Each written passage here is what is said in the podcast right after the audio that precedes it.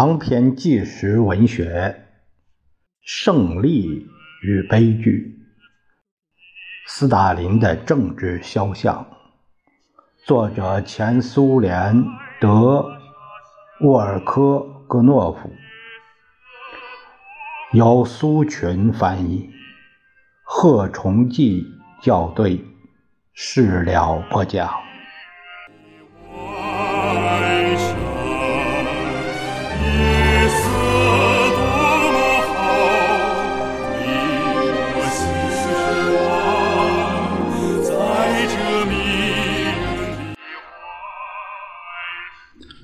由斯大林、弗罗西洛夫、查理金苏维埃主席、米宁和前线司令员瑟京组成的南翼革命军事委员会工作的很不和睦。斯大林认为，甚至无关紧要的决定也应当集体通过。而色精作为司令员，则想要按照军事逻辑办事，避免在通过决定时无休止的协商和详细说明。斯大林向莫斯科暗示，色精不值得信任。色精在给共和国革命军事委员会的专函中说：“米宁、斯大林和。”普罗西洛夫限制他这个前线司令员的活动，他们要求一切问题，甚至细小的问题，都要同军事委员会协商，这使得日常的指挥工作复杂化。斯大林占了上风。十一月初，色京被调离司令员岗位，斯大林向列宁、向共和国革命军事委员会。发了许许多多电报，结果斯大林最终获得了全权。他凭借权力把军事专家置于经常控制之下。斯大林知道，来自莫斯科的托洛茨基经常乘火车来往于各条战线。托洛茨基支持军事专家。他们之间当时已不止一次在电报上争论不休，这种争论发展到彼此憎恶、敌视，最终变成了仇恨。斯大林不屑于观察战壕、医院、集合点和观察所，他总是待在司令部里，没完没了地发电报，把政委和指挥员叫来，要他们报告情况和汇报工作，威胁说要把他们送上军事法庭，还派人监视他们。早在国内战争年代里，斯大林就不止一次采取极端措施，下令。枪杀代工者、有嫌疑的军事专家，因为他这个特派员认为这些人损害了事业。这种事件发生在查理金、比尔姆和彼得格勒。列宁在党的第八次代表大会的讲话中就直言不讳地讲到斯大林在查理金工作过程中的枪杀行为。讲到他们之间在这个问题上的分歧，斯大林在这场战争中感到自己比1917年十月革命时有信心了。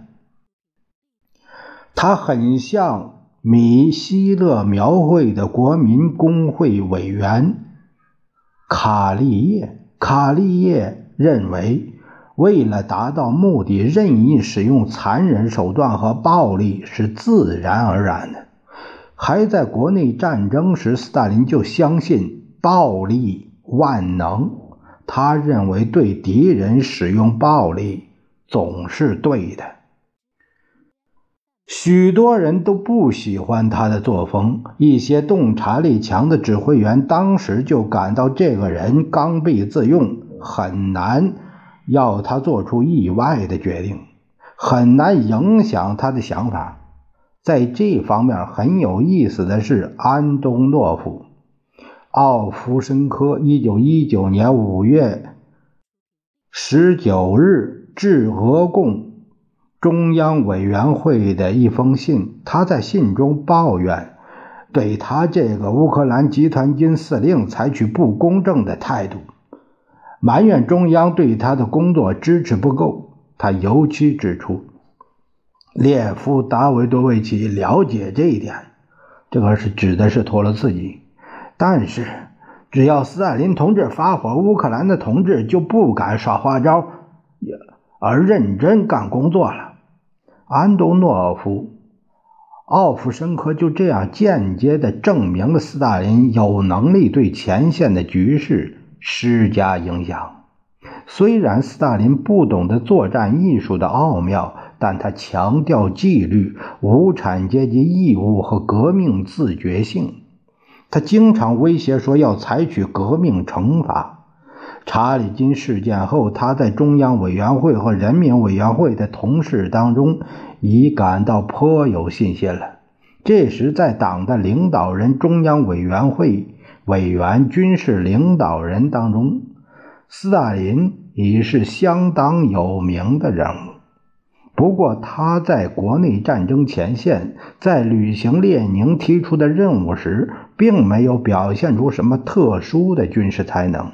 在对战局的看法、对力量对比做出的结论以及提出独特的战略思想方面，我们这里没有任何确实的客观例证能够说明他具有高超的才能。压制的作风以及后来根深蒂固的官僚命令作风，可以说是斯大林首先创造的。他的作战方针极其肤浅，甚至是原始的。作为一个例子，可以举出南线革命军事委员会委员斯大林同第十四军革命军事委员会委员格康。奥尔中尼启泽一九一九年十月通过直通电话谈话的记录。奥尔中尼启泽向斯大林报告，该军准备夺回克罗梅市，因此需要增援。斯大林回答说：“我们最后指示的意思是要你们把这几个团组成一个集团，去歼灭邓尼金的几个精锐团。我再说一遍，要歼灭。”这里说的是歼灭，克罗没被敌人夺走，这是一件还可以纠正的事件。你们的基本任务是不要把一个个团单独投入突击集团，而要同一个方向用密集的集团打击敌人。在这位南线革命军事委员会委员的指示中，这种压制性的言辞经常可以感觉到。不能说这是一个领导人的军事艺术。虽然三十年代以及以后的时期里，不少书籍正是这样描写斯大林的统帅艺术的，而且还以此为题答辩过不少论文。克叶弗罗西洛夫尤其大肆吹捧，在他的著作中把斯大林说成是各个时期以来最伟大的统帅。然而，斯大林不是一位军事领导人，而是中央的政治代表、全权代表。而在许多情况下，他是革命军事委员会委员。许多中央委员在国内战争中比斯大林显得更有作为。这首先是安东诺夫、奥夫申科、古谢夫、别尔金、伊尼斯米尔诺夫、斯米尔加。索克里尼科夫、拉舍维奇、穆拉洛夫、弗龙芝、奥尔中尼启德等等。尽管如此，斯大林个人在参加国内战争时，并不仅限于履行他自己的两个人民委员部委员的职务，而在政治宣传，特别在军事方面也很突出。在国内战争中，列宁经常把斯大林作为中央的特派员，派去检查工作、纠正工作，为中央搜集详细情况。例如，1918年6月，福伊列宁给斯大林打电报，指出政府往新罗西斯克给海军下的命令要无条件的执行，否则过失者将被宣布不受法律保护。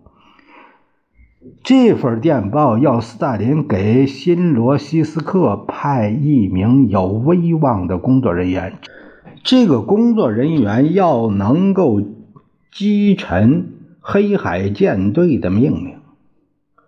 列宁在同一个月份举行的莫斯科工会和工厂委员会代表会议上讲话时，回答了有关黑海舰队命运的问题，阐明了局势，并补充说：“人民委员斯大林、施洛普尼科夫和拉斯科尔尼科夫很快就要到莫斯科来，他们将会把事情的经过情况告诉我们。”福伊列宁在斯大林上前线去之前，向他做了指示，认为他不仅是中央委员，而且是多民族国家的一个代表。这个国家的命运在很大程度上取决于俄国同其他苏维埃共和国的联盟情况如何。列宁在起草政治局关于保卫阿塞拜疆的决定时，亲笔写上。责成斯大林通过组织局从各地把穆斯林共产党员召集起来，使他们尽快能够为阿塞拜疆工作。在国内战争的某些时期，斯大林不止一次起了政治领导人的作用。例如，反革命分子借克拉斯诺夫将军发动叛乱之机，第一次企图消灭苏维埃政权时，斯大林按照列宁的委托，与费埃、杰尔任斯基、格康、奥尔中尼启泽、尼伊、波罗沃伊斯基、莫索乌里茨基、亚米。斯维尔德洛夫一起参加了保卫彼得格勒的组织工作，动员现有的力量，粉碎叛乱分子。